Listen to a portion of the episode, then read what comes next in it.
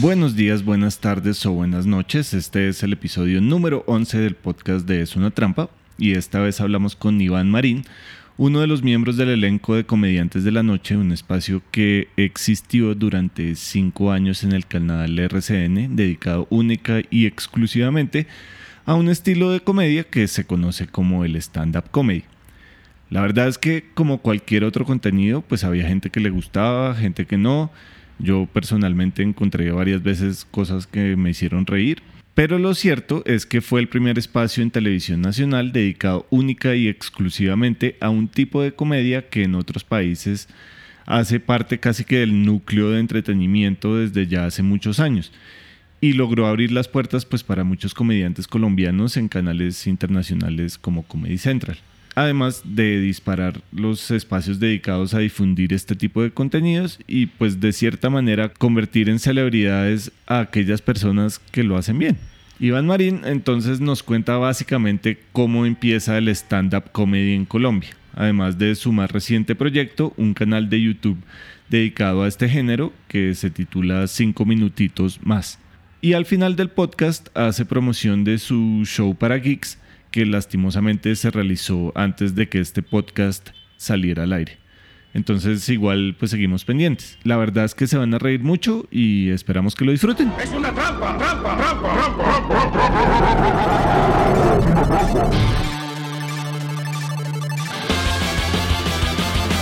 A ver, por si no les ha quedado claro, en Es una trampa todos somos nerds. Sí, pues usamos gafas, leemos y esas cosas. Por eso hoy les queremos regalar 15 mil pesos en un bono de colgafas.com usando el código en el carrito de compras. La verdad es que no le haríamos pauta a menos de que nos pareciera chévere y van a ver que si se meten hay gafas desde 25 mil pesos. Lo mejor es que además si usted vive en algún lugar de Colombia llegan a su casa en menos de 5 días con fórmula y todo. Entonces, 15 mil pesos, colgafas.com y ya, ya están listos para hacer su propio podcast nerd.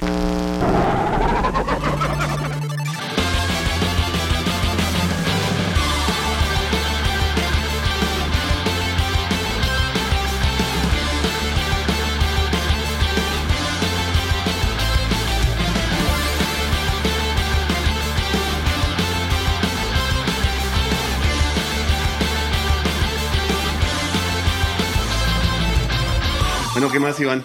No, pues yo muy contento de estar acá. Eh, confieso que venía corriendo casi estrellándome porque yo juraba que esto era en vivo, soy una hueva y, y era pregrabado. Pero bueno, ya estamos acá, que es lo importante. No, pues muchas gracias por atender la, la, invitación de Es una trampa. Creo que es la persona más famosa que hemos tenido hasta el momento. Uy, o sea que no han tenido nada.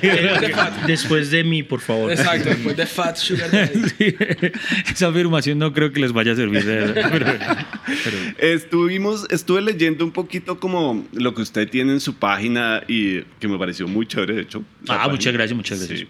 Concepto cómic que me gusta. que se ha dedicado a la comedia, que es libretista, que es actor, que ha sido director, que es presentador y conferencista y todo lo que pueda ayudarle a terminar de pagar el apartamento. Sí, cualquier cosa, de verdad. Se aplican inyecciones, se pone supositorio, lo que toque, lo que toque. ¿Qué es lo más difícil de todo eso?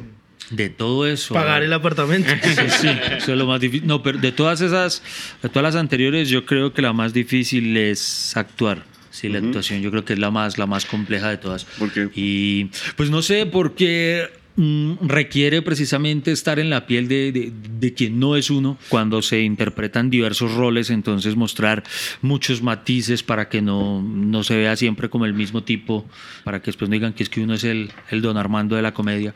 Entonces, eh, bueno, para quien lo entendió. Eh, entonces eh, es, es, aún más complejo y es para lo que indudablemente menos talento tengo. Entonces, pues es lo que más trabajo nos ha costado. Ok, ¿y el más fácil? O sea, ¿qué es lo que más se le da? Eh, lo que más se Obviamente me da, la comedia, pero pues entre sí, las otras cosas que no, no, sabíamos que era. No, pues a la larga yo creo que lo que más fácil se me da es precisamente ver todo con humor y ahí se desprenden casi todo, todos los oficios que, has nombrado, porque a partir de cierto punto de mi vida como que eso se volvió una filosofía de vida, el, ver las cosas de otra manera, procurar burlarme de, de, lo malo que me pasaba, de las adversidades, de todo eso. Entonces yo creo que en general lo lo más fácil eh, es, es eso, es mamarle gallo a la vida con, con cada una de esas disciplinas que sí ya tienen un grado de dificultad dentro de cada una de ellas. Ok, eso me lleva a la siguiente pregunta y es, ¿cómo funciona su vida para que un día decida hacer la comedia como profesión? Bueno, funciona terriblemente, de verdad, cuando, cuando el humor llega a mi vida, atra- estoy atravesando un momento muy duro, muy duro, muy existencial. Eh, una crisis depresiva muy grande, eh, literalmente todo me salía mal, tenía cero autoestima, eh, no es que ahora tenga la que autoestima, pero en ese entonces tenía mucha menos. Y yo estaba buscando, yo buscaba asideros espirituales, intenté religiones, psicólogos, eh, muchas cosas, intenté... no, Terapias. sí, sí, no, de verdad, muchas, muchas cosas. Y llega de alguna manera casi mística el, eh, el humor a mi vida. A mí desde siempre me gustó el teatro. Yo desde el colegio eh, participé en montajes para que la izada de bandera, que todo esto después. Me gustó tanto ahí que me involucré en el grupo de la parroquia de mi barrio, en el grupo juvenil, porque entonces allá llevaban eh, directores de teatro para que hicieran montajes con los chicos del barrio. Entonces ahí me empecé a involucrar. Y yo hacía, pero teatro teatro mamerto yo, yo, yo, yo, era y tenía un pensamiento mamerto eh, desde, desde niño desde muy niño me gusta leer entonces yo leía cosas incluso muy avanzadas para niños de mi edad y yo escribía solo poesía y cosas trascendentales y, y era mamerto era mamerto así de simple era mamerto ¿Hay, Eh, hay algún tipo que pena te interrumpo de humor mamerto? Ay, sí. O- o el humor Sí, se todo, escapa todo el que no me da risa, todo el que no me da risa. Todo el que- sí, no, no, porque por ejemplo, a mí me desespera. eh, ahí, no, ahí nos estamos desviando un poquito, es que yo soy de los que sabe volver a. Eh, pero por ejemplo, en esa época, en, en mis épocas de, de mamertera, yo solía asistir mucho, por ejemplo, a, a, un, a un club de cine, era donde se realizaban cines foros, eh, conversatorios después de, de las películas. Y, y, ay, no, Dios mío, yo, presidente, yo. Yo amo la cultura, pero odio a los culticos. Ok. Ay, Uy, de esos que, que yo, yo tengo que ver solo películas que se llamen El olor de la papaya verde, porque todo lo demás es una mierda. Entonces, uy, no, entonces yo deses- me desesperaba eso. Me desesperan los tipos que hablan solo con citas. Como dijo Kant, como dijo Seneca, di algo por ti, maldita sea.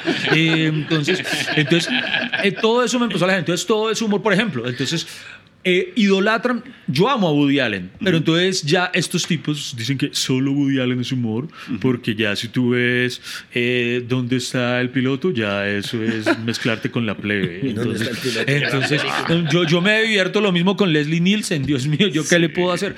Entonces yo no creo que una cosa excluya a la otra.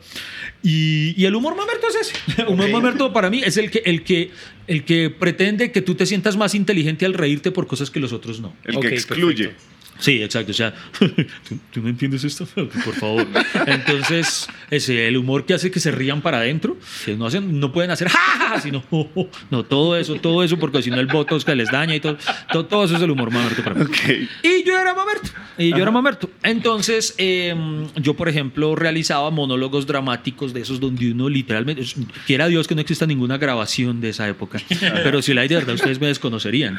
Porque yo era de los que se botaba al piso y terminaba arrodillado mirando al cielo, eh, con textos súper profundos. eh, y de esos que, que, que uno en aquel entonces sentía que, oh, que la había roto si terminaba oh, el acto y ese silencio en que la gente queda sin saber qué hago aplaudo Eh, y, y eso y eso era lo que hacía entonces yo por ejemplo a través de los textos que hacía en esa época buscaba exorcizar y hacer como una catarsis de todo el dolor y de todo lo, inútil que yo me sentía y todo eso entonces llega un momento en el que luego de una, de una muestra de estas en, una universidad pública, una chica se me acerca y me dice que, le había gustado mi trabajo y me invita a presentarme en un espacio que ella maneja en una taberna. Ujú. Entonces yo en aquel entonces veía el arte como un escape, pero un escape, mm, eso, un escape, no una solución. Era, me, me- me paro aquí y durante eh, la media hora que pueda durar la presentación eh, soy otro y entonces estoy mejor, pero terminaba y me sentía igual de miserable. Entonces, y era la primera ocasión en la que me enfrentaba a un público en un contexto completamente distinto del que venía siendo lo que era en auditorios con gente mamerta predispuesta a, a- a ver Cosas eh, mamertas. cosas mamertas y todo eso. Entonces, en esta ocasión me encuentro por primera vez con personas que están en una taberna, que están sentados en mesas tomando cerveza, eh, riéndose, eh, mamando gallo, eh, para que les apaguen la música y les digan, bueno, ahora viene el que los va a entretener. Y yo, uy, Dios mío, yo de una dije, no, aquí no no puedo salir con esas cosas porque mis, op- mis opciones eran solo dos, o, o se cortan las venas ellos y soy responsable de un suicidio, o se maman y me dan con la botella y me rompen eso en la jeta a mí. Entonces dije, no, voy a intentar ser simpático y no sé, esa noche hubo un clic que hasta el sol de hoy no entiendo por qué ocurrió. Me dije, me voy a parar ahí a hacer básicamente lo que siempre hago o lo que vengo haciendo, pero de una forma distinta. Es decir, me voy a quejar, porque lo único que yo hacía era quejarme, y sostengo que todos los que se paran a hacer eso solo se están quejando y no están aportando nada. Eh, eh, me voy a parar a quejarme, pero de una manera distinta. Y entonces me olvidé del texto, del monólogo, de la, de- del verso simétrico, exacto, perfecto que tenía construido, de la, mota- la metáfora elaborada, todo eso. Y dije, vamos a poner así las cosas como las siento. Y nunca lo olvidaré, esa noche me paré, obviamente nadie me conocía. Entonces, la frase que cambió mi destino fue, buenas noches, yo soy Iván Marín y soy virgen.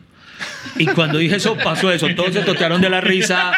Y entonces yo los veo que se... Y yo no esperaba que, que- yo no esperaba que se rieran. Yo solamente esperaba, ¿verdad? Ser sincero, como, como era, digamos, en el monólogo. entre comillas. Pero, pero yo... Entonces cuando empiezan a reír, yo les digo, venga, pero ustedes, ¿ustedes por qué les produce gracia que no me lo quieran dar? Y así, y empieza una bola de nieve en la que entre más cosas yo decía, más, más se reían. Y ahí por primera vez, de verdad, sentí que estaba curándome y que estaba buscando una respuesta. Y esa fue la noche en la que tuve una epifanía y dije, por aquí es. Y esa noche decidí consagrármele al humor. En ese momento, no tanto como profesión, como preguntaste, pero sí como estilo de vida. Yo dije, quiero hacer esto por, por siempre. Esto, es- por fin encontré algo que me hacía sentir bien conmigo mismo. Encontré y me pareció maravilloso el producirle eso, eso, eso distinto a, a las personas. Y me pagaron. Fue la primera vez que, me pagaban por eso. Me pagaron, jamás lo olvidaré, me pagaron 5 mil pesos. Que para, para mí eso era... Yo trabajaba en aquel entonces de mensajero en una cigarrería. Y a mí por turno me pagaban 5 mil pesos. O sea, para mí era maravilloso. Yo no lo podía creer que por media hora, 40 minutos que estoy hablando mierda les me, me estuvieran pagando lo que hacían todo un turno de trabajo. Ajá. Y yo, wow. Eh, entonces, esa noche decidí que, que me iba a dedicar a esto. Como, Y eso fue, como eso fue una vida. improvisación. digamos. En muchos sentidos, sí. Eh, gran parte, la- los primeros 10 minutos se puede decir que fueron improvisados. Después, debo confesarlo, lo admito, hoy en día con pena, pero hay una atenuante para mí. Y es que después plagié cosas que había visto a otras personas. Yo no había escrito nada de comedia. Yo, "Ay, ¿yo ahora? Entonces yo, "Ay, yo me acordé que le vi a tal tipo hacer esto chistoso, lo voy a hacer yo. ya después de eso, entonces ya cobré conciencia eh, de la importancia y el verdadero gusto y el beneplácito de hacer esto a lo que nos dedicamos nosotros es, es eso, el comunicarle a las personas mi idea. A mí no me interesa solo el que se rían porque soy un tipo simpático, sino por el que se conecten con lo que tengo por aportarles. Hay gente que erróneamente ha dicho que el stand-up comedy consiste en que la gente se siente identificada y no. No, no, no. Consiste en que tú les transmitas o los conectes con lo que tú piensas. Un ejemplo, en, en- en mi show ¿Por qué carajos? Yo hago una diatriba contra Víctor Gaviria. A mí no me gusta Víctor Gaviria. Ajá. Pero te aseguro, y porque he tenido gente en el público que ama a Víctor Gaviria y se ríe. O sea, no se siente identificada con lo que yo digo, pero se ríe. De la misma forma, yo soy creyente, yo creo en Dios, Ajá. pero disfruto mucho a los comediantes ateos porque sustentan muy bien sus premisas. Entonces, eh, ese mito de que hay que usted tiene que hacer que la gente se identifique, no, no, no es lo que usted tiene que hacer. Simplemente conecte con la gente, sea sincero en lo, con lo que les está transmitiendo y hágalo reír en el proceso. Entonces, para mí, eh, eso fue lo hermoso de esa noche, que cuando les empiezo a contar cosas que de verdad me pasaban y, y que con eso se conectaran, y a partir de eso, cuando ya me siento ya con, con seriedad a escribir un material, y aún hoy en día me, me produce la misma emoción cuando, cuando escribo algo y, y veo que, que se hace clic con el público y digo, están entrando en sintonía con mi idea, eso es algo uf, maravilloso. No entiendo, por ejemplo, cómo pueden hacer los que se paran con descaro a, a plagiar a otros. Yo, no sé, yo, me, yo me sentiría sucio. Si me estás oyendo, yo me sentiría sucio.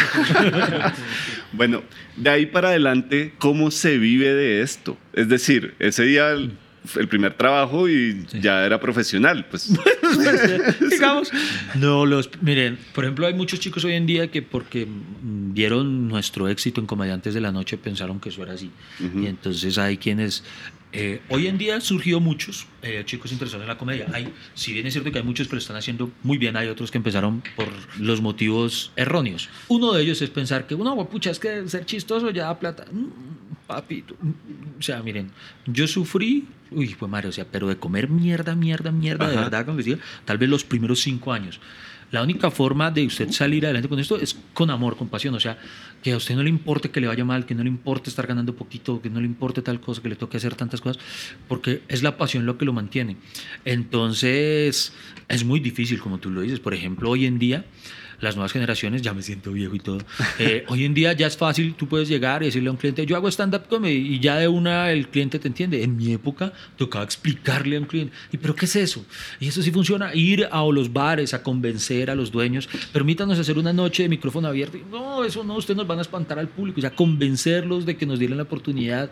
Eh, nuestras primeras temporadas nosotros eh, las hicimos días martes porque los teatros a nosotros jamás nos creerían en darnos un, horario prime. Entonces nosotros, mi primera temporada fue solo martes. Todos los martes yo me presentaba. Entonces hoy en día eh, hay un terreno que se ha ganado en ese sentido. Pero en esa época entonces respondiendo tu pregunta inicial, ¿cómo se hace? Uf, Dios mío, era, por ejemplo, yo lo que hacía era, yo iba a colegios y yo pedía hablar con la gente de, de humanidades o, o, el encargado de la cultura del colegio y les explicaba lo que yo hacía, les decía, miren, yo puedo venir y para el Día del Idioma eh, eh, divertir a los chicos con, con, con, el material que hago, los puedo hacer reír de una manera en la que además reflexionen. o sea, también tocaba a ustedes mismos o tú en tu caso abrir los espacios que no había. Sí, claro. Que luego ya va a haber más con lo que pasa con comediantes. sí, claro, claro. En efecto, en esa época, digamos, por ejemplo, ese fue el camino que yo tomé. Varios de mis compañeros, de los que hoy en día son grandes monstruos de la comedia, empezaron, por ejemplo, en los parques, en los espacios de cuentería. Hubo dos de mis amigos, por ejemplo, en el caso particular de Ricardo Quevedo, Fray Beltrán, todavía, ellos empezaron a, buscar el abrir espacios en los que la gente fuera a, reírse. Ellos mismos en algún momento estarán acá hoy. Hoy Ricardo Faltón no vino. Eh, les, estaría, les estaría contando cómo, aunque nuestros rumbos venían distintos, estábamos pensando en lo mismo. Él en ese entonces también tenía, actuaba con, con cuenteros que, que decían cosas mamertas. Y él, que, y él quiso, yo quiero hacer reír, yo quiero hacer solo comedia. Eh, Tato también lo cuenta al respecto, que él hacía cuentos con moraleja y todo eso. Y hasta que en un momento se cansó de eso por una experiencia que él les contará mucho mejor que yo el día que esté acá. Entonces, em, cada uno de nosotros nos tocó precisamente abrir con, con machete. Y luego yo tuve la fortuna cuando cuando yo me quiero especializar haciendo stand-up, porque yo empecé en el humor, tuve, hoy en día creo que es una ventaja, tuve la, fortuna de, de, trabajar en diversos campos, en diversas áreas. Una de esas cosas me llevó a trabajar en la radio, de ahí eh, terminó desembocando en la escritura de guiones y eso me permitió fogarme en muchos estilos de humor. Después formé parte de uno de los grupos cómico-musicales más emblemáticos de Colombia, que es el Manicomio Vargasville. Entonces allá es otro tipo de humor. Entonces cuando ya, luego de experimentar por muchos de ellos, decido que me quiero especializar haciendo stand-up comedy sin, sin, sin renunciar de alguna manera, sobre todo creativa, a los otros tipos de humor. Por ejemplo, yo vivía en Medellín y tomo la decisión de regresarme a vivir a Bogotá y ahí tengo la fortuna de que empiezo a trabajar eh, mano a mano, codo a codo con varios compañeros como Gonzalo Valderrama, Diego Camargo. Entonces nosotros íbamos juntos con el fallecido Diego Parra, íbamos haciendo tours por bares. Entonces íbamos y nos presentábamos en combo, entonces cada uno hacía 20 minutos mientras nuestro material iba creciendo. Porque otra cosa, no es que uno se despierte y ¡pum! ya hubo un show. Sí, eso es una, una, pregunta interesante. Eh, eso, eh, eso el show se arma. Exacto, el show se arma. Hoy en día hay muchos, hay muchos, eh, qué pena decirlo así, muchos actores que creen que esto es igual que una obra de teatro que, ah, no, yo lo vi, mañana lo estrené y no, no, no funciona tan así. a decir verdad, nosotros lo que solemos hacer es ir trabajando un material que luego se se une bajo un compendio que uno enmarca bajo una premisa global, pero, pero el material para que sea bueno, contundente, para que por lo menos la gente cuando te pague una boleta no salga arrepentida diciendo, yo, ¿por qué boté mi plata así? Eh, es un material que se trabaja se construye poco a poco. Hoy en día quizás ya gracias a la cancha que tenemos ya se nos permite construirlo un poco más rápido, pero, pero sobre todo en esa época, por ejemplo, yo, yo hacía cinco minutos hijo de madre, y eso era una locura, o sea... Men- mente en blanco de repente. Sí, uno, uy, muchas veces. muchas veces. ¿ahora qué y digo, muchas vale? veces de esos momentos surgen las, mejo- las mejores cosas, del mejor material muchas veces surge de esas embaladas. Pero, por ejemplo, no, al principio era, la meta era lograr cinco minutos poderosos. ¿sí? Cuando digo poderosos es que, que se rían de principio a fin en los cinco minutos. Cuando se logra ya la meta es vamos por los 20 minutos, tan, tan, y así. Entonces, fue- todo eso fue una época muy, muy linda, muy, muy, muy hermosa, que aún recuerdo con demasiado cariño y que, y que es la que hoy en día nos permitió tener, repito, utilizo esa expresión, la cancha que, que hoy en día se tiene. Yo siempre me he preguntado algo que va como muy de la mano por, de lo que vas contando y es, a pesar de la cancha que ya tienes, seguramente deben ten- debes tener eh, shows que alguna línea no funciona o de pronto hay una secuencia completa que no está funcionando y ya tienes 20 shows que vienen seguramente buqueados. Bueno, ¿Qué eh, pasa ahí? Primero todo, siempre que uno hace una línea por primera vez, es, un, es una misión kamikaze porque uno nunca sabe si un chiste va a funcionar hasta que lo hace. Nunca, nunca se sabe. Hay cosas que a mí me matan de lo chistosas en mi cabeza. Yo digo, no, esto es la locura. Y uno los dice y no pasa nada. o viceversa. Por ejemplo, en ¿Por qué carajos? Fue mi primer show. Yo tenía una, un, un- un acting, una rutina que yo estaba convencido de que nadie se iba a reír de ella. Pero yo quería cumplirme el capricho de hacerla. A mí me parecía supremamente gracioso en mi cabeza. Y yo decía, la voy a hacer solamente como por satisfacción. Es mi show, yo puedo hacerlo. Y desde el primer día que, lo, que la hice, logró un aplauso. Y, es, y ese es un punto del show en el que el 80% de las veces hay aplauso. Ajá. De una línea que yo no, no, le, no, le, no le aspiraba a mayor cosa. Como ha ocurrido que con una digo, no vea, con este chiste los voy a matar, Dios mío, se van a poner de Aquí pie fue. y van a... Y no pasa nada. Y uno dice, pero ¿qué fue? Entonces, hoy en día, lo que ocurre cuando, cuando se, se presenta esa situación que tú dices, porque a todos nos pasa, o sea, no hay comediante infalible. Hay uno que dice que nunca ha fallado, pero bueno. Eh, algún día, algún día, todos sabemos que es mentira. Eh, a todos nos ha pasado que, que hay un show que es una mierda, que a veces, mira, yo no sé por qué a veces tú te paras, haces exactamente el mismo show de principio a fin y hay un público con el que tú mueves un dedo y se totean de la risa, como hay otro que, Dios mío, uno, pero ¿qué está pasando? Porque no se ríen, así estés haciendo el mismo show con el que anoche te aplaudieron, se pusieron de pie, hubo ovación, hicieron la ola, Pues no pasa nada. ¿Qué es lo que Hay- comparte eso con el teatro? Sí, exacto. Todo repetir Sí, la misma exacto, cosa exacto. 100 veces y cada, cada vez es único. A mucha gente piensa que es que eso lo impro- No, el, secreto de esto radica en hacerlo de una forma en la que siempre parezca que, que lo estás haciendo por primera vez. Pero entonces hay momentos en los que yo digo que el público como que se dice, bueno, hoy no le vamos a ayudar para ni mierda. Hoy vamos a hacer que la sufra. los pijos. Vamos a hacer que sufra este hijo de madre. Entonces, cuando eso ocurre, ahí es donde surge la cancha. Porque la gran diferencia de lo que ocurre hoy en día con lo que ocurría hace tantos años es que hoy ya, primero, tenemos el aplomo para no venirnos abajo cuando una situación de esas ocurre. Por ejemplo, cuando yo me presenté por primera vez haciendo ya un show de stand-up consciente que dije, voy a hacer... Incluso yo en ese entonces yo era, tenía gozada de cierta popularidad en Medellín porque pertenecía al manicomio de Vargas Villa y nosotros teníamos un programa de radio que era muy, muy conocido allá. Entonces, eh, esa noche yo me iba a presentar en un bar muy exclusivo de, de Medellín como telonero de Luz Amparo Álvarez. Entonces, mm, pero yo iba bajo perfil, pero los sapos de mis compañeros hasta lo anunciaron por radio, Iván Marín se estrena y yo, ay Dios mío, qué estrés. Entonces, esa noche yo me paré y no empezó a ocurrir nada. La gente callada. eso- Ustedes no saben el infierno que se siente escuchar todo un bar en silencio y uno solo escuchar eso. Dios Entonces uno empieza a cometer más y más errores. Más y más errores, a decir el chiste en desorden, a venirse abajo, a la energía, a temblarle la voz, a todo. La diferencia es que hoy en día me puedo encontrar exactamente un público igual de difícil, pero hoy en día ya tengo el aplomo de solamente por dentro decir, uy, esto está hijo de puta. Pero ya por fuera uno mantiene la expresión tranquila y ya uno va desarrollando trucos, mañas para decir, ah, no van a reír, no van a reír. Ah, bueno, y, y- entonces hay veces que hay que pedalearles, pedalearles, lo cual nos lleva a que hoy en día hay shows que son muy difíciles, pero yo creo que ya un comediante, y eso no lo digo solo por mí, sino por, por todos los que ya se dedican a esto, es muy difícil que un show te llegue al final con un comediante bueno sin que se haya levantado. O sea, Ok. es muy fácil que a uno le toque, sobre todo nosotros que vivimos mucho de shows corporativos, en los que, por ejemplo, a mí me contrató tal marca, marca tapita de gaseosas. Eh, queremos que le des un show a, a la fuerza de ventas un lunes a las 7 de la mañana. Y uno, a esa hora, ¿quién se quiere reír, por Dios santo? o que a uno le toque un show después de una conferencia de cuatro horas de un man que los durmió. Es mejor, entonces hay ocasiones en las que a nivel corporativo no le toca públicos muy difíciles, porque no es como el público de teatro que va y paga la boleta, hizo la fila y todo, porque tiene muchas ganas de verte. Hay unos a los que le impusieron, tienen que ver a este huevón.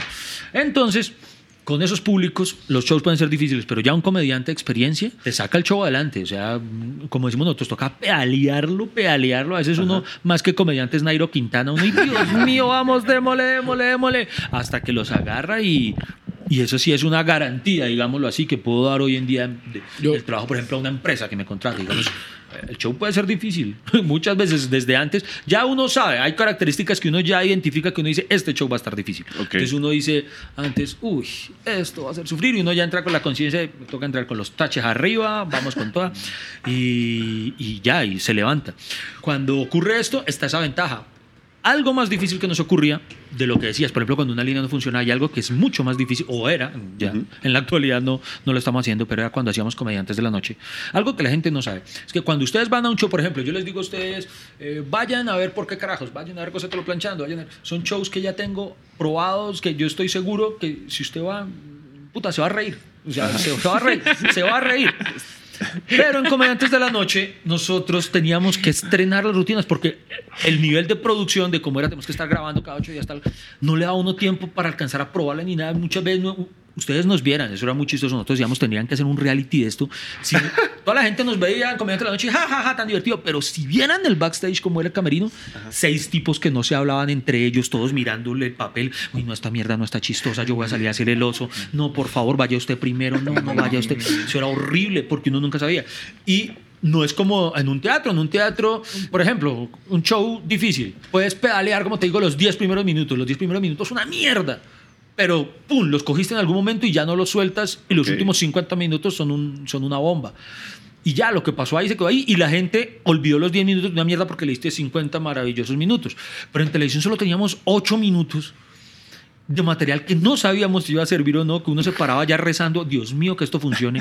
Entonces, muchas veces, eh, mucho material antes, que mi Dios es muy grande y salíamos bien librados, pero hoy en día yo veo muchas de las rutinas de comediantes de la noche mías, por, por lo menos, y me dan pena. Hay muchas que yo hoy en día yo digo, yo hubiera rematado esto así, esto, tal cosa. Hay rutinas, por ejemplo, que he rescatado. Por ejemplo, ahora hay un show que estreno el otro año que incluye un par de las rutinas que hice de la noche que, que las busqué, las escarbé y yo dije, ve, aquí hay algo bueno para trabajarlo y, y las adecué. Si ustedes comparan hoy en día cómo fue esa rutina, cuando si ustedes la encontraran en YouTube y ustedes la ven, y hoy en día la comparan viéndola en vivo, van a ver la gran diferencia, porque ya uno la ha podido trabajar y todo. Pero en esa época, eso era los gladiadores y lo soltaban a uno a los leones.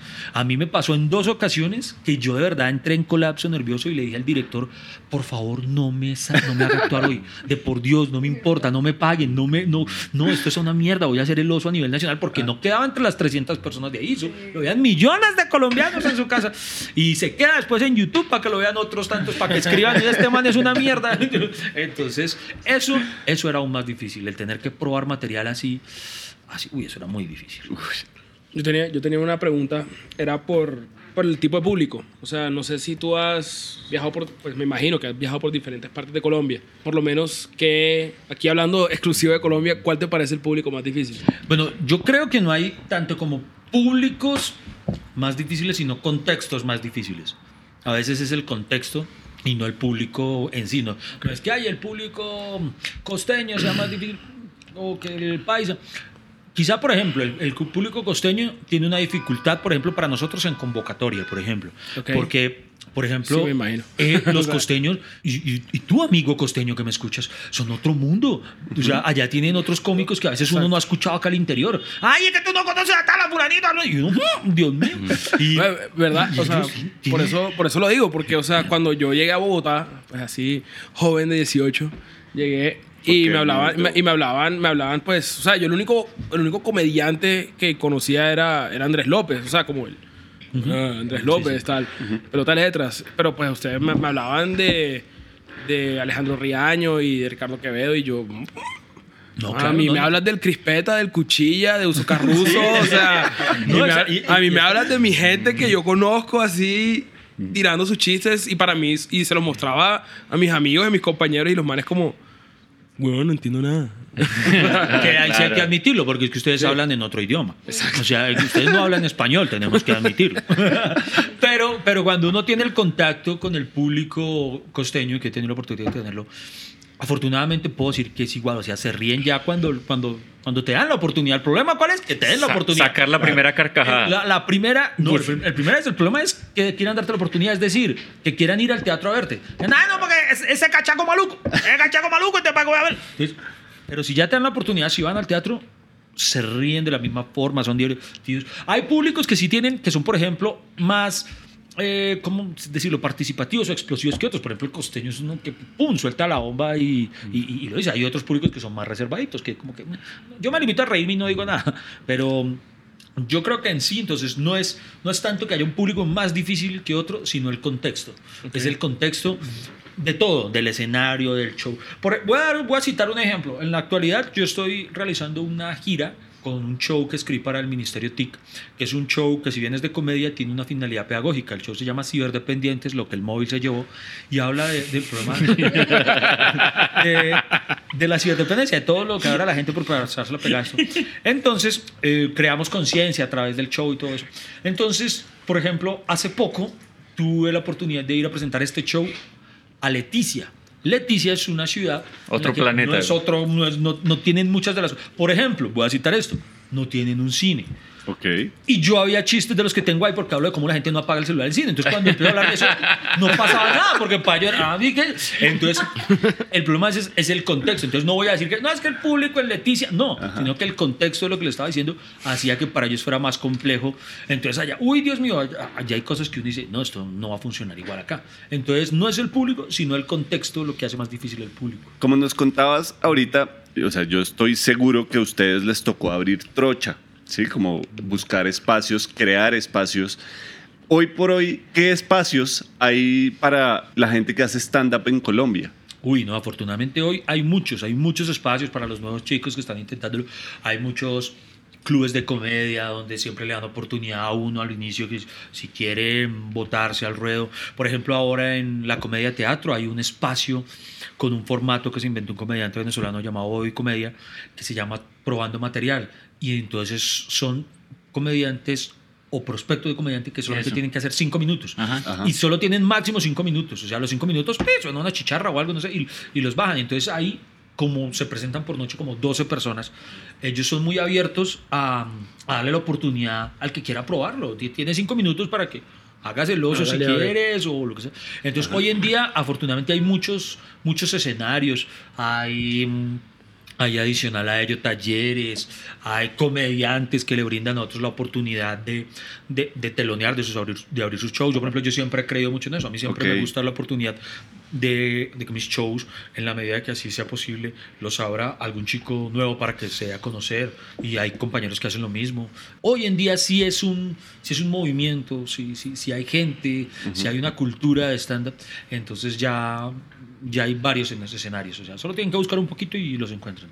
Ok. En Comedy Central ahora veo venteado en el canal. Colombianos. Sí, En eh, Colombia, no, y de mucho. toda Latinoamérica Sí. comparten escenario ya en Sí, televisión. sí ha como que ido- se nota que está. ha ido creciendo y, y, por ejemplo, afortunadamente hemos tenido la, la- la ventaja de, de- de salir varias veces a presentarnos en, otras, en otros países y, y puedo decirlo, puede sonar muy pretencioso pero, y- o muy, o muy, ay, amas tu patria, pero puedo decir que Colombia eh, a nivel de stand-up es potencia, o sea, creo que aquí en general hay muy buen nivel, hay, hay muy buenos comediantes, cosa que no necesariamente ocurre en todos lados. En otros hay dos, tres, acá hay un nivel muy, muy bravo. Hay, hay chicos de los que llevan poco tiempo que ya son monstruos, que uno dice, Dios mío, a mí para llegar a ese nivel me tomó tantos años, eh, a ellos menos.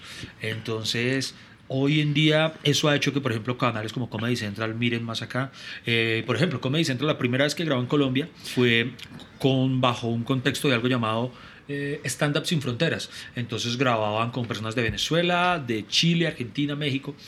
Y nos mezclaban. Ya luego funcionó y los comediantes colombianos fueron también aceptados que ya decidieron hacer el especial solo de Invasión Colombia. Ok. Y entonces ya se han hecho varias temporadas de solo Invasión Colombia porque ha empezado a calar y hemos ido metiéndonos. Es, es fácil hacer chistes para público latinoamericano teniendo en cuenta que cada país tiene sus particularidades, por ejemplo, jerga. lenguaje. Obviamente hay palabras que, que no van a entender en otros lados. Es imposible sentarse a escribir un material pensando, bueno, tenemos que hacerlo universal para que... la gente-". Porque hay palabras que tú es más, ni siquiera sabes que no son usadas en otro país. Un, un ejemplo, en Bolivia, un- una gira que estuve, que tuve, en Bolivia no saben qué es una camioneta. Entonces... No, no conocen la palabra camioneta. ¿Tú qué te hace imaginar? si tú te paras a hacer un chiste en Bolivia, ¿qué te hace imaginar que la palabra camioneta no es universal? Y mi chiste terminaba con camioneta. Y, y no entendieron. Allá a una camioneta le dicen la movilidad. Entonces, mira, algo tan elemental.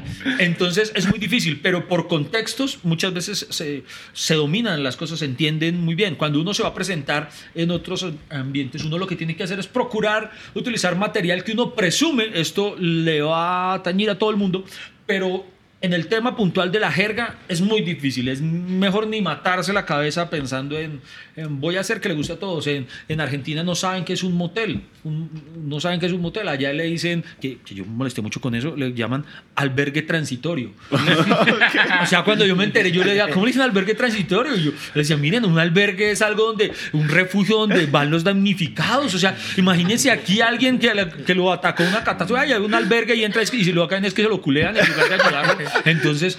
Pero eh, lo transitorio sí es sí, eso sí, eso sí aplica. ¿Cómo invita a alguien a un albergue transitorio? Entonces, y ese tipo de cosas es imposible que las sepas antes.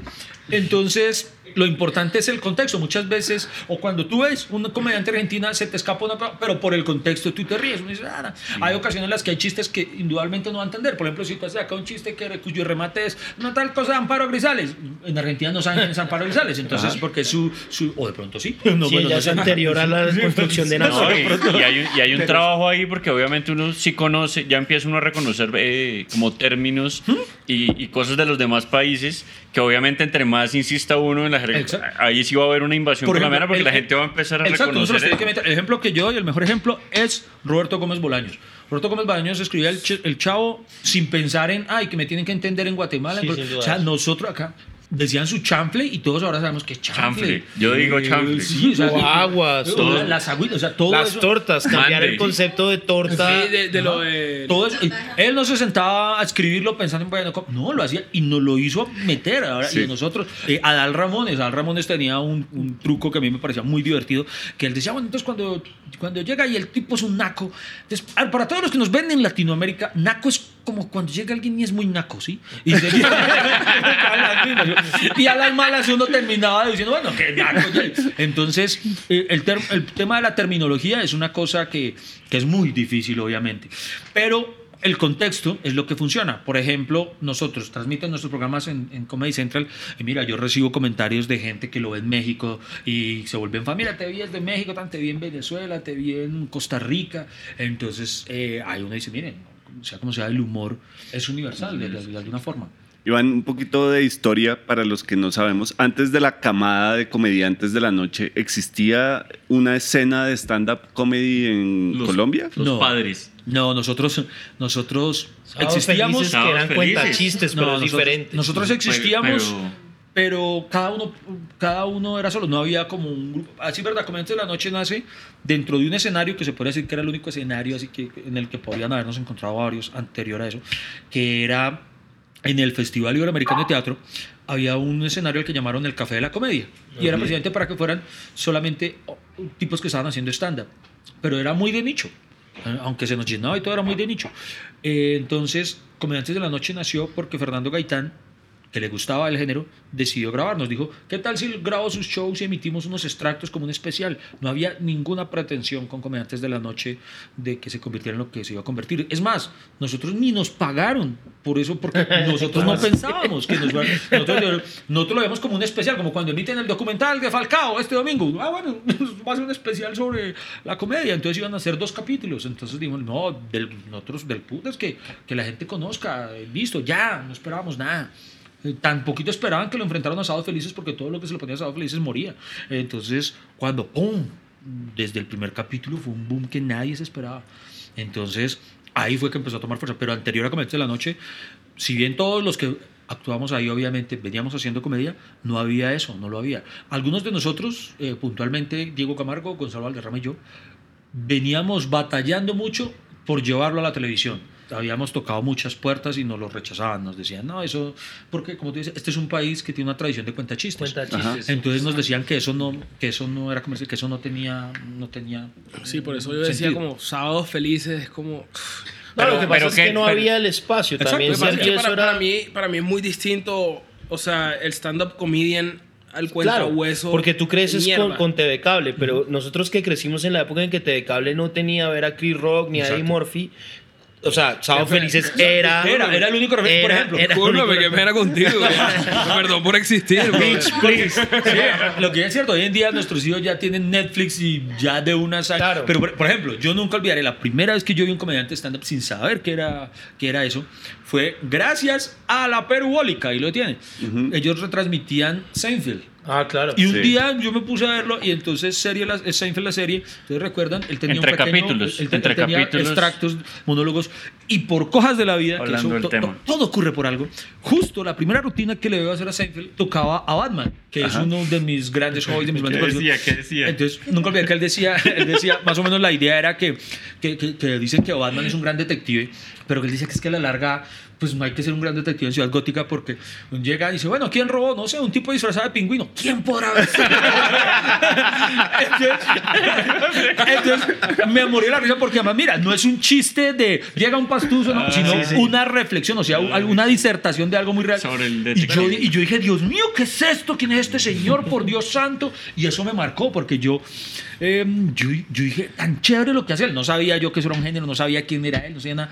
Pero vi que era una forma distinta de hacer humor. Y lo he dicho, era la única, y, y lo pude ver como tres veces porque después me robaron mi perubólica. como que la vecina se dio cuenta que se la pirateábamos y todo. Pero no había esa forma, no había esa opción que hoy en día tienen las nuevas generaciones. Y por Pero- eso ahora hay una cultura mixta. O sea, en mi caso fue un poco distinto porque, pues, o sea, antes de que yo viera Chris Rock y todo, por... Oye, te recuerdo que yo también soy de tu tierra y también vi al cuchilla y a Pero, pero no, ni siquiera antes de, antes, antes de todo eso, porque eso pues ya fue como época de YouTube. Mi papá era mucho de escuchar pues los cuenteros por radio y toda esa vaina. Y había un comediante que se llamaba David Sánchez Juliao. Claro, por supuesto.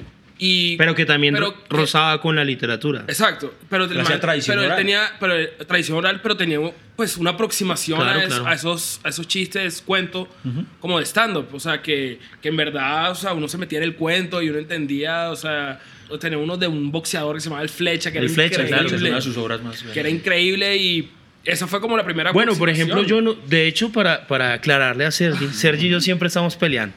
De hecho, mi, mi primer cuenta chistes fue, mis papás compraron un disco de la nena Jiménez y la primera forma que yo aprendí para decir vagina fue pin- pingüiñoño. Y lo oía escondido mientras ellos lo oían allá abajo. Es decir, había, había otras formas, pero sí, Ok. para... ¿La vieja de dónde era? Paisa, la nena Jiménez. Sí, no, no la conozco. Paisísima. ¿Sí?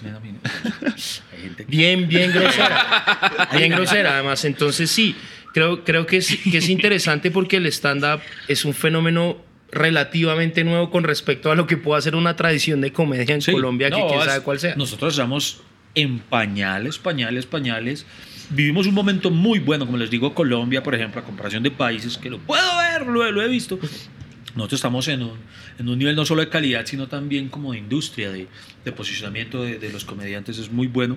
Pero si nos comparamos ya con Estados Unidos, con Inglaterra, con Canadá, estamos en pañales. Estamos Tú ves, por ejemplo, esos especiales de Netflix, de, de cine, un Chris Rock, un- me llenan estadios, llenan Sí. estadios, allá es otro nivel y, y son, no, no, es otra cosa. Y el nivel de por sí, el nivel de comedia que se puede hacer, por ejemplo, allá, tú ves un comediante, puede ser ateo, puede volver mierda el gobierno, puede hablar de, de cosas muy... Y mejor Ah, aún. Aquí lo matan, aquí Dios Pero, mío, lo- Eso- pero al mismo pasado? tiempo están pasando cosas que yo siempre solamente vi que pasaban allá y hoy por hoy están pasando y es que los comediantes están tomando el papel de celebridades. Se están convirtiendo en celebridades, están saliendo en comerciales, están... Como debería ser. O sea, porque- Exacto. Debería ser porque en Estados Unidos ganan muy bien. Exacto, porque eso, eso es lo que Señor ocurre. gobierno, más plata para los comediantes. Sí, porque eso es lo que ocurre realmente cuando algo se vuelve industria.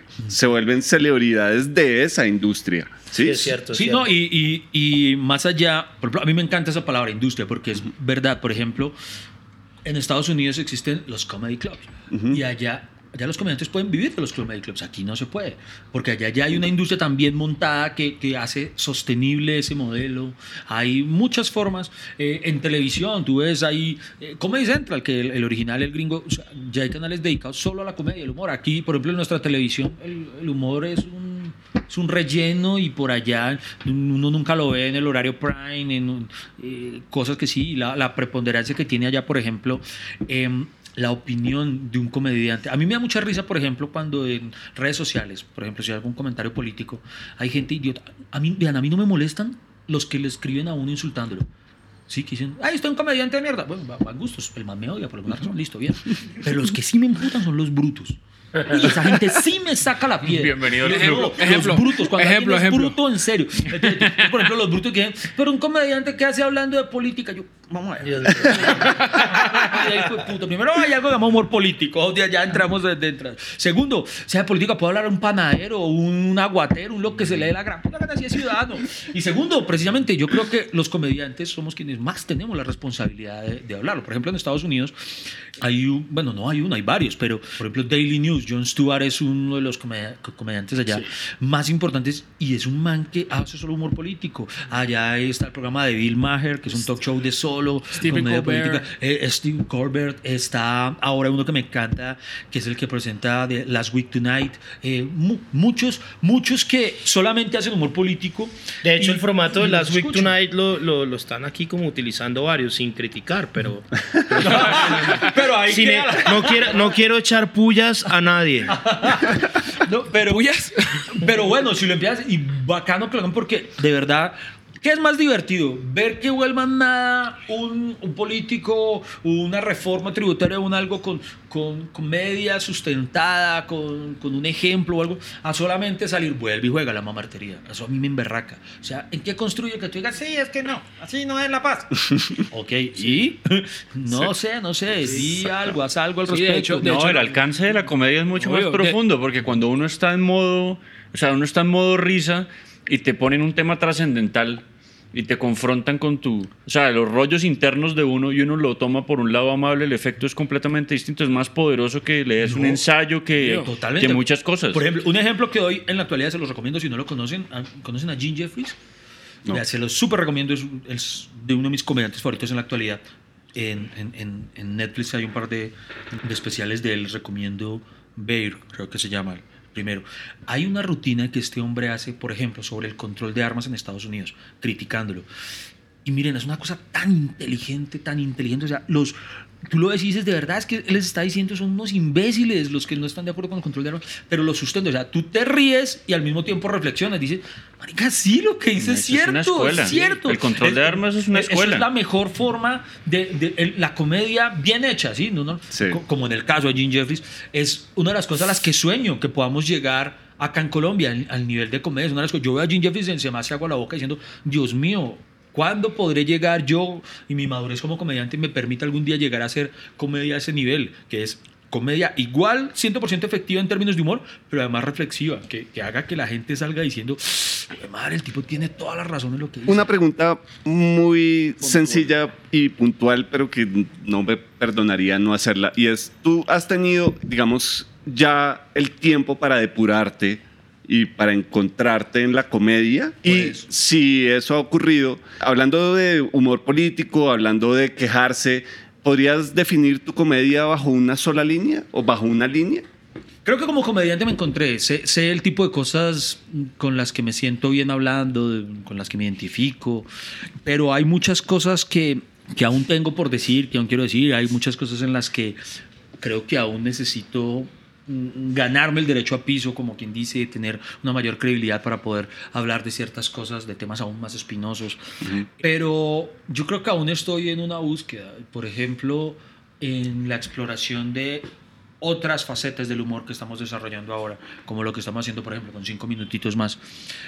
Es una exploración constante, aún ahí, ahí yo como actor me estoy buscando, a veces me sorprendo, a veces me decepciono, eh, la mayoría de veces me decepciono, eh, pero eso es una búsqueda muy bonita, muy interesante en la que, en la que estoy. Bueno, aprovechando ahí la patica que me diste, ¿qué es cinco minutitos más? Cinco minutitos más, en principio y por encima de todo, es algo que queríamos hacer Ricardo y yo para poder cumplirnos antojos creativos que teníamos. Nosotros venimos trabajando un tiempo en televisión, yo vengo con muchas frustraciones de hacer televisión, lo confieso, hoy aquí en este podcast. Eh, yo en televisión tuve que hacer muchas cosas que no me gustaban, lo admito, solamente por, porque, bueno, porque porque hay, que, porque hay que los niños tienen que estudiar. Entonces toca hacerlo, pero cosas que yo por decía, esto es una mierda, esto que estoy haciendo es celoso. Eh, siendo consciente y llevando a los directivos ideas de programas de humor, que es lo que uno maldita sea sabía hacer, y que le dijeran, no, esto no se puede por esto y esto, esto no. Eh, entonces, todo ese, ese, cúmulo de frustración de ver que en la televisión uno no encontraba esa, esa ventana, nos llevó en principio a Ricardo y a mí a decir, hermano, hoy en día, ¿dónde está la expresión libre de momento en, en Internet? Entonces ahí podemos hacer lo que nos venga en gana. Eh, entonces ahí nos reunimos con otros dos compañeros que son Piper Juela y Manuel Monsalve, que son quienes se encargan de, de, todo, de todo el andamiaje de cinco minutitos más. Y posteriormente llega Liz Pereira. Pero entonces cinco minutitos más es creo que en principio eso, un escape creativo con el que podemos divertirnos haciendo lo que nos dé la gana. A veces nos equivocamos, pero por lo menos fue nuestra equivocación y okay. no la de un ejecutivo que nos nos hizo vestir así para hacerlo. Entonces ya podemos decir, hermano, aprendimos, así no era. Entonces es, es muy chévere. ¿Cómo les va con los comments negativos? Bien, porque tenemos un community manager que los borra a todos. Entonces, la verdad, eso es. yo, yo, yo, creo en la libre expresión, pero uno de mis compañeros, no, no voy a decir cuál, él dijo, no, borra todo eso. Lo digo es porque, pues, cuando nosotros que hacemos video de cuando en vez ponemos algo en YouTube hay 200 comentarios que dicen, marica, lo máximo, esto fue increíble, gracias. Y un par y de un de par de hijueputas que dicen... Y, y adivina quién se encarga de responder así rayado. Un par de hijueputas que dicen, weón, esto está re malo. Nadie lo Y eso debería ver. siempre, y, y eso, eso siempre va a pasar. El, el problema de las redes sociales es que le dio voz a gente que no debía tenerla. No, eso de que todos debían tener voz no es cierto. No, no todos. Hay- no, hay gente que de verdad, ya hablé poniéndome en serio, hay gente a la que solamente le gusta destruir por destruir. Hay gente que ni siquiera ha visto una película y ya dice es una mierda, tal cosa, tal cosa, tal. Eh, Hay gente que solamente es feliz con eso. Simple y llanamente. ¿El por qué? Así baja su aspiración en la vida que ya eso para ellos es un orgasmo. Uy, insulté a Natalia París en redes sociales. Ok, pues bueno. Entonces, afortunadamente para nosotros, por nuestro oficio, uno, uno, uno aprende, uno le sale callo, uno... Hoy en día es muy difícil que a uno alguien le saque la piedra con un insulto o algo en redes sociales. Uno aprende que eso es parte del paquete. Yo, a decir verdad, a los chicos que estoy aprendiendo, que están em- empezando, les digo una cosa. El día en que usted empieza a recibir insultos en redes sociales, alégrese porque está surgiendo. Es, la, es, la, es el mejor medidor. Porque nadie ataca nunca a Pepito Pérez, porque nadie tiene ni puta idea quién es Pepito Pérez. Exacto. El día en que usted empieza a ser alguien, va a recibir ataques y eso es un sinónimo de que algo está haciendo bien.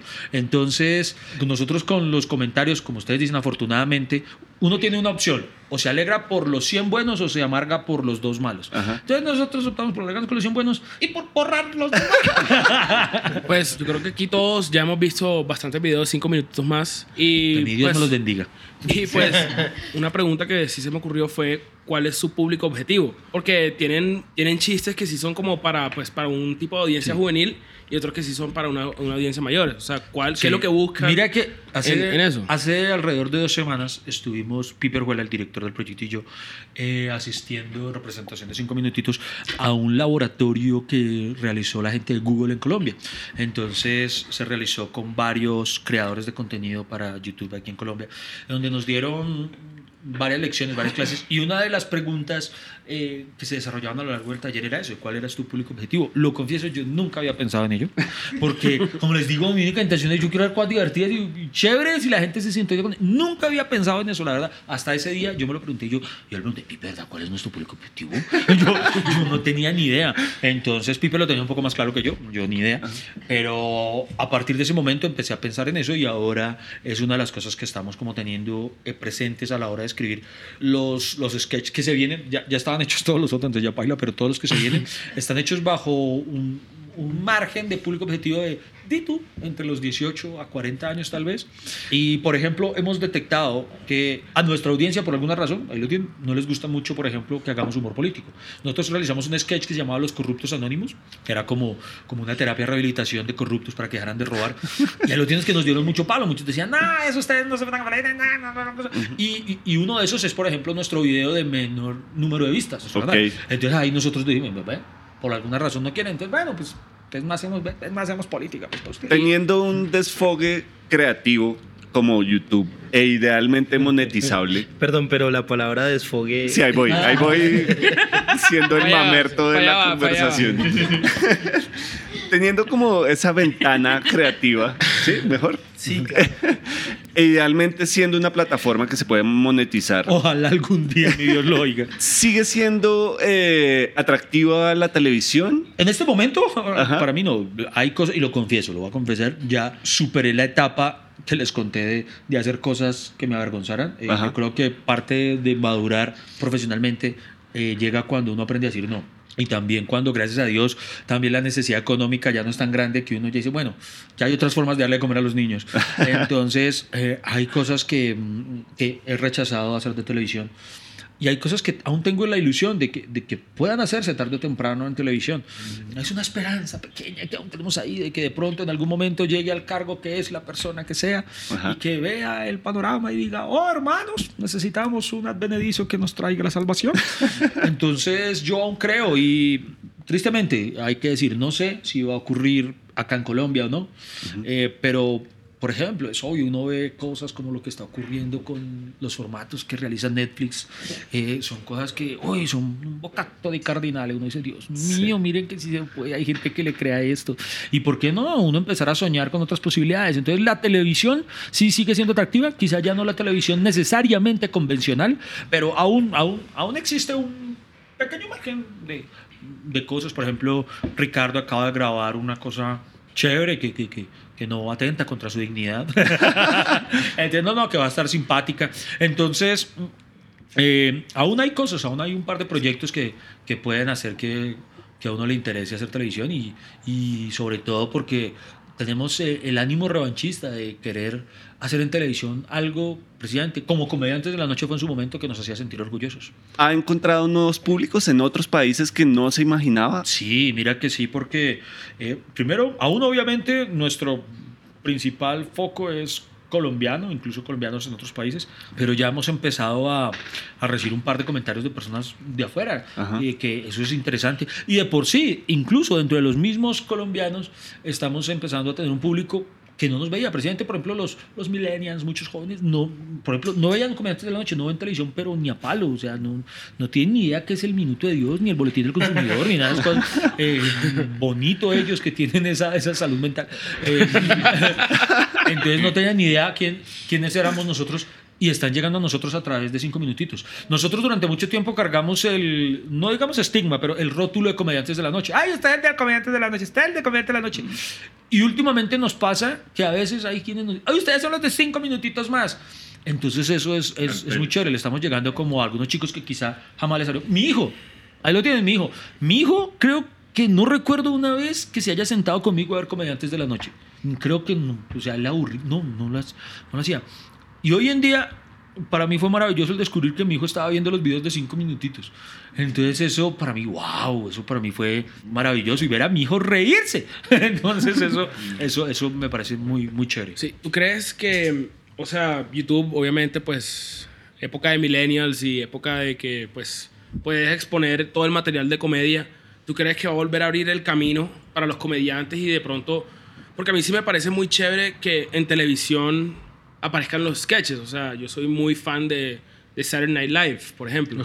O sea, y que de pronto cinco minutitos más puede abrir el camino para que esto salga en televisión y no solamente revivir comediantes de la noche, sino revivir una gran ola de comediantes. O sea, ¿tú crees que esto puede...? Ojalá, es una, es, como te digo, es una de las ilusiones que tenemos, es una de las grandes, grandes ilusiones y, y aunque no lo crean, seguimos luchando por ello. Varios de nosotros llevamos como la punta de lanza con ese propósito y no, espero que, que las cosas tarde o temprano se den. Fue como en su momento así como hablamos hace, hace, un instante, no existía el escenario para comediantes de la noche, tuvo que ser creado. De la misma forma creo que hay un espacio que está necesitando que sea creado y, me sigo aferrando hoy a la esperanza de que eso ocurra, así como hace años me aferré a la esperanza de decir, en algún momento va a haber un escenario para el stand-up comedy en televisión.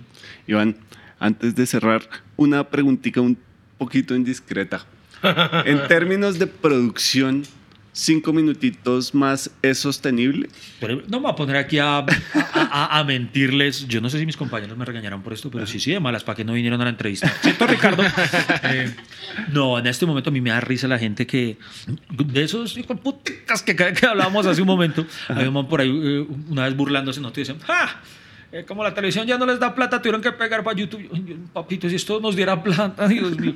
No, en este momento cinco minutitos más es sostenible en nuestro bolsillo, literalmente. Además, porque tiene una producción que requiere, no es solo pararme frente a la camarita ahí del computador, no, hay una producción muy sí, seria. Por lo, detrás. porque es, si se fijan y si se meten a cinco minutitos más, métanse ya a cinco minutitos más. Hay locaciones, hay vestuario, sí. hay caracterización. De hecho, hay estudio. Hay mucho, sí, es, es, entonces no, no. La verdad, hasta ahora es, empezó como un sueño de nosotros de poder hacer algo. Ricardo y yo desde la parte de vista comedia, Manuel y Pipe desde la parte de vista audiovisual, que ellos trabajan en esa industria. Y no, no lo negamos, sería, seríamos muy hipócritas si dijéramos que soñamos con que llegue el momento en que, en que esto nos dé plata. Pero de momento la cosa ha dependido enteramente de nuestros bolsillos, que, ay Dios mío, ya, ya están empezando a dolerse un poquito, la verdad. Pero está creciendo. Sí, está sí, está creciendo. No, yo creo que es, que es mucho de aguantar. Yo creo Exacto. que es de aguantar y pues ahí vamos, aguantando. Miren, les, les cuento, por ejemplo, una infidencia. Nosotros hemos tenido dos ocasiones en las que hemos estado a punto de botar la toalla, de Ricardo y yo sobre todo, de, de decirles, venga muchachos, ya, ya. No, no, de botarla, pero decir, venga, y si lo manejamos por temporadas y ya decimos que Pablo la primera, porque hubo momentos en los que ya nos colgamos, no decimos, no, no tenemos, no tenemos nada grabado y hay que estrenar este domingo. Entonces, por ejemplo, les confieso, la primera vez que nos vimos abocados a esto, surgió la necesidad de, la idea, ahí fue mía para lograr salvar ese domingo, fue que hiciéramos pues, lo que era más sencillo para nosotros. Digo, pues hagamos stand-up. Pues, igual es un canal de comedia, hagamos stand-up. Entonces hicimos una entrega de stand-up, que igual no era el objetivo, porque nosotros, presidente, con cinco minutitos queremos hacer cosas distintas. Uh -huh. Pero aún así, entonces hicimos una, una entrega de stand-up y seguíamos sin tener nada para la, la otra y no teníamos, porque no teníamos el tiempo. eh, entonces a Manuel, nuestro editor, se le ocurrió hacer un especial de bloopers. A la gente le encantan los bloopers que siempre vienen al final. A mí me encanta. Entonces, sí, entonces, Buenísimo. Entonces teníamos muchos bloopers inéditos. Entonces, eh, entonces él, al principio nosotros no queríamos, decir, no, pero un especial de bloopers, hermano, eso, eso quién lo va a ver. Y le decía, a la gente le gusta mucho. Y yo le digo, bueno, pero si usted tiene que, usted, la condición es que usted tiene que escarbar en el material y encontrar bloopers inéditos. O sea, no de los que hemos puesto al final, no hacer un compendio, sino bloopers que no haya visto la gente. Y ese man se puso y escarbó y encontró. Y entonces salió. Entonces, por ejemplo, esos dos domingos fue una necesidad porque ya nos veíamos de muchachos, aquí tocó parar. Pero entonces fueron en ese caso Pipe y Manuel quienes nos insistieron, muchachos, no, démosle, aguantemos. Y, y pues aún estamos ahí, afortunadamente ahora pues somos un equipo muy sólido y, y hay muchos, muchas personas que nos colaboran de corazón, desinteresadamente, a los que estamos supremamente agradecidos y verdad esperamos en algún momento esto nos dé plata para, para poder, así sea simbólico, el, a las personas que nos colaboran, ir paulatinamente reconociéndoles el trabajo y pues en eso también juegan un papel muy importante. Ustedes suscríbanse y compartan esa vaina crezca. Suscríbanse, y compartan, y compartan. va para esa va para esa. Eh, por Dios sí pero no pues esperemos pues no les puedo decir hasta que va a haber no puedo hacer lo que siempre uno diga va a haber cinco minutitos para largo. No sé no sé si tan para largo pero les puedo garantizar que va a haber cinco minutitos para pues un ratico. un, un ratico. va a haber cinco minutitos más de cinco minutitos. Aún vamos a esforzarnos mucho. Ahora viene un sketch muy importante para nosotros ah, que me imagino que para cuando esto se emita ya, ya habrá salido al aire, que es, hicimos una parodia de Walking Dead, que es, Ah, es una serie con la que soy enfermo, enfermo, enfermo. Entonces yo tenía esa obsesión de, de querer hacerla y sale ahora para el especial, sale justamente, mm, así fue como se consiguió desde el principio para lanzarla el mismo día que se estrena la séptima temporada de Walking Ah, Dead. el 20. El 23. es- es- entonces, eh, me imagino máximo. que esto ya salió Ya. al aire, entonces ya véalo, búsquelo que ya está, ya está en YouTube, búsquelo, búsquelo, búsquelo. nos interesa. Búsquenlo. Entonces, Iván. Esperamos muchísimas gracias de verdad a ustedes porque todo esto a nosotros nos sirve mucho para crecer. Para Muchísimas crecer gracias por el Gracias, empeño, por abrir el camino a mucha gente que seguramente viene detrás. Como te decía, uno crea industria es arriesgándose, lanzándose al agua a ver qué.